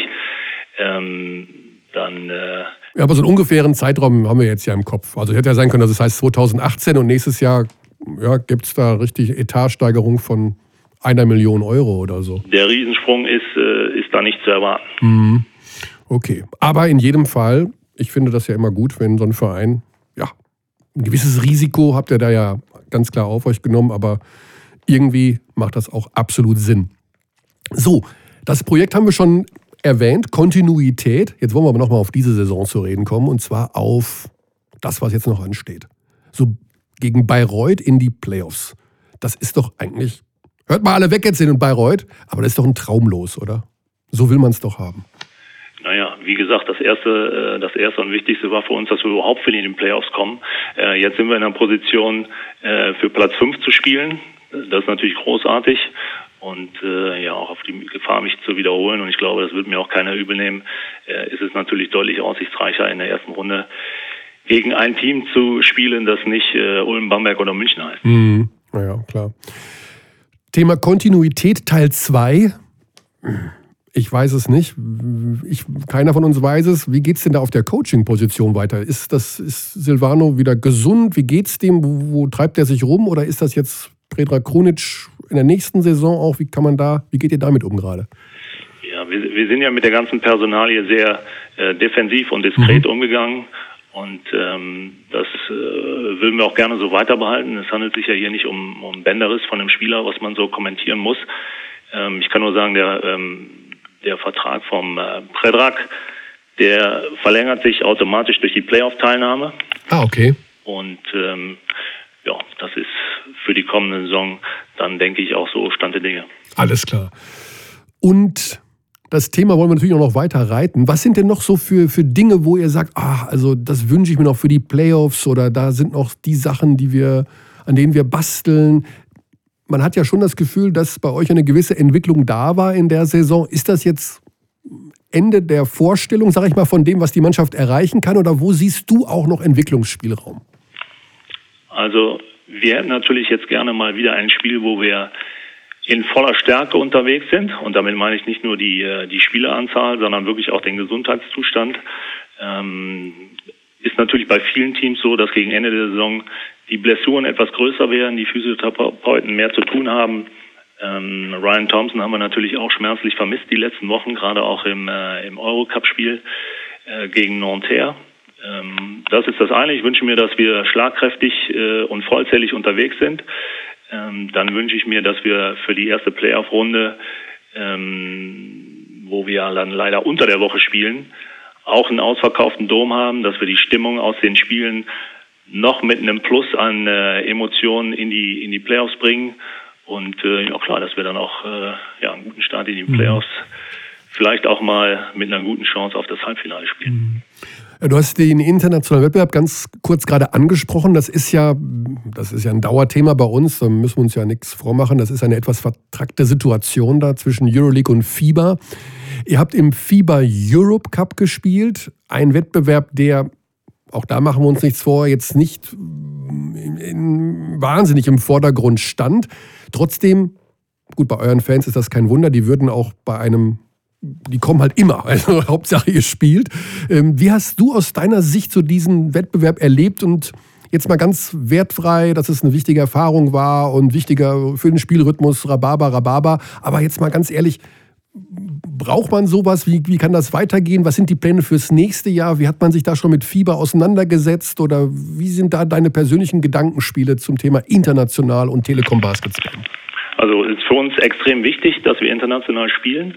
Äh, zum einen für die für die Telekom als äh, globalen Player natürlich, ähm, aber auch zu dem Rhabarber zurück. Für uns ist es schon wichtig, dass wir dass wir gerade am Anfang der Saison einen guten Rhythmus entwickeln und dafür hilft einfach Spielen. Und mhm. äh, ich glaube dieses Jahr auch wenn man sagen kann, dass der FIBA Europe Cup natürlich nicht so hochkarätig besetzt war, ähm, war es aber sehr gut für uns, weil wir als komplett neu zusammengestellte äh, Mannschaft uns da wirklich entwickeln konnten äh, und auch mit Erfolgserlebnissen entwickeln konnten. gegen Ende des Wettbewerbs bin ich schon der Meinung, war dann nur noch Qualität in der Halle. Ähm, und man hat auch eine Chance gehabt, um einen internationalen Titel zu spielen. Ähm, ja, ein bisschen weggeschenkt hinten raus, ne, das Ding. Ja, weggeschenkt. Ja, ja also hat, wir haben das Spiel kontrolliert, wir hätten es mhm. gewinnen müssen, genau. keine Frage. Ähm, auf der einen Seite ist uns, glaube ich, so ein bisschen der Akku leer gelaufen. Auf der anderen Seite ähm, ja, waren wir vielleicht da auch nicht mental stark genug, um das Ding nach Hause zu fahren. Äh, wenn man sich dann aber auf die Jungs auf dem Feld anschaut, ähm, da waren jetzt bei uns wenige zum Beispiel, die über wirklich internationale Erfahrungen verfügen. Ähm, der Julian Gamble, der eine starke Saison spielt, vorher noch kein internationales Spiel gemacht. Ähm, auch unsere beiden beiden Jungs, der TJ DiLeo und der Joman Polas, auch noch keine internationalen Spiele gemacht. Selbst Josh Mayo glänzt jetzt nicht mit einer äh, außerordentlichen Anzahl von internationalen Spielen. Man hat schon gemerkt, das muss ich wirklich sagen, ähm, das war ein Spiel, da sind auf einmal 6000 Leute gekommen. Der Dom war ausverkauft, das war in den Runden vorher überhaupt nicht. Äh, international ist es eigentlich für uns auch egal, ob wir Euro, Euro Cup spielen oder Europe Cup oder Champions League. Es ist schwierig in den ersten Runden wirklich die Halle zu füllen. Mhm. Äh, entgegen dem, was du gesagt hast, die Bonner Fans kommen sowieso immer. International ist das ja kurioserweise nicht der Fall. Ähm, aber man hat an diesem Abend schon gemerkt, dass das war irgendwie eine ganz besondere Stimmung und äh, ja, es war, es, es war ein besonderes Spiel. Es ging um richtig was. Es ging um den Einzug in den Finale. Ähm, und Schafazik kam, ne? Das ist auch so ein Name, der irgendwie zieht. Ja, ich ne, glaube nicht, dass wir wahnsinnig viele Tickets wegen Heiko Schafazik verkauft haben. Ich wäre deswegen hingegangen. Ich weiß ja. nicht. Aber gut, ich bin auch. Du warst aber nicht da. ne? ähm, ich, ich kenne auch den einen oder anderen Fan von ihm. Vielleicht haben wir auch drei, vier Tickets deswegen ah. verkauft. Aber ich glaube, es ging schon darum, die Baskets in Endspiel 1 äh, einziehen zu sehen. Ähm, ja. Verkauft ihr denn auch Tickets, damit Fans oder weil sich Fans gute deutsche Spieler anschauen wollen? Ich komme jetzt mal zu einem Thema, was sich vielleicht dann doch nicht so positiv entwickelt hat bei euch. Ihr habt ja zwei, drei Namen, zwei Namen dabei, wo man dachte, ja, die könnten jetzt den nächsten Schritt machen in dieser Saison, aber so richtig viel sieht man die auch nicht, ne? Wen jetzt? Die Deutschen? Mhm. Wie meinst du das jetzt? Flo Koch jetzt zum Beispiel oder sowas, nicht mehr so viel Spielzeit bekommen. Ja, ich meine, wir hatten ja jetzt auch, äh, wie soll ich sagen, mit dem Silvano die, die Mannschaft geplant mhm. und der Predrak hat übernommen. Im Vordergrund steht immer der Mannschaftserfolg. Ich glaube, das ist jetzt müßig, darüber zu mhm. diskutieren. Das ist jetzt keine, äh, ist keine Selbstverwirklichungsbühne für, äh, für, für die einzelnen Spieler. Ähm, es geht um den Mannschaftserfolg. Ich denke schon, dass, ähm, dass alle ihre Rollen sehr, sehr gut gespielt haben. Und auch der Florian Koch, wenn man das jetzt auf Minuten runterrechnet, dann kann man vielleicht sagen, na ja, der ist äh, eigentlich nicht so ein wichtiger Faktor. Das sehe ich eigentlich anders. Ne? Also mhm. er ist zum Beispiel einer der wenigen Spieler, die in der Bundesliga reinkommen und, äh, und sehr konstant ihren Job erledigen. Und äh, ich glaube, von den letzten zehn Spielen hat er, meine ich, acht oder neun Mal seinen ersten Wurf getroffen. Und ähm, das ist das ist schon eine Qualität, wenn du jemanden hast, der ähm, der von der Bank kommen kann und der sofort produzieren kann und der darüber hinaus noch äh, ein sozialer Anker im Team ist. Also ähm, da muss ich widersprechen. Ich denke zum Beispiel der Flo Koch ist ein ist ein sehr sehr wichtiger Bestandteil dieser Mannschaft. Mhm. Ja, also ich finde ihn auch persönlich sehr gut als Spieler. Also und ich weiß auch, dass ihn viele andere gut finden. Ich hatte nur gedacht und gehofft, dass da noch so ein bisschen, ja, dass er vielleicht noch mehr spielt. Ganz ehrlich. Zu Saisonbeginn habe ich es jedenfalls gedacht. Gut, okay. Das waren schon mal ein paar Eindrücke von einem mittleren B. Wie soll man euch denn nennen? Mein Gott, schwer. Ein weiter ansteigendes B in Bonn. Ja, de, facto sind wir ein Doppel-B. Wir sind Basketball. Ja. Ah, okay. Genau, das ist wichtig. Dann sage ich ganz lieben Dank nach Bonn, wünsche euch alles Gute für den Rest der Saison. Vielen Dank. Für die Playoffs und für ja, dann ist wahrscheinlich irgendwann, ich weiß nicht, also diese Bayreuth-Bonn-Runde könnte ja tatsächlich so richtig lang gehen. Ne? Also so viel Unterschied sehe ich da jetzt nicht vom Talent, von der Qualität her. Das könnte eine ganz, ganz enge Runde werden. Ja, wenn es so kommt, äh, dann wäre es toll. Aber ich glaube, ähm, ne, wir, wir, tun gut daran, was die Mannschaft wirklich gut gemacht hat dieses Jahr, sich von Spiel auf Spiel zu konzentrieren. Mhm. Und wenn am Ende Platz 5 dabei rausspringt, was unser Ziel ist, dann wäre das großartig. Und dann können wir über die Serie reden. Ähm, ja, aber ich glaube, wir haben noch äh, fünf Spiele vor der ja. Brust. Und, äh, Muss man erst noch absichern, diesen Platz. Oder vielleicht sogar tauschen. abwegig. Aber äh, ja. ja. Wir sehen's, alles klar. Michael Wichterich, Sportman, ich weiß immer nicht, die steht ein langer Titel dahinter. Sportlicher Manager, Sportmanager, Sportdirektor. Ihr heißt ja alle anders. Alle 17 Teams haben einen anderen Titel für diese Position, die du da hast. Ich glaube, Oldenburg und Bonn haben sich irgendwann mal auf den Sportmanager geeinigt. Sportmanager. Klingt auch am coolsten irgendwie. Okay, dann sage ich Danke an den Sportmanager Dankeschön. und wünsche euch eine gute Zeit. Bis bald. Ciao.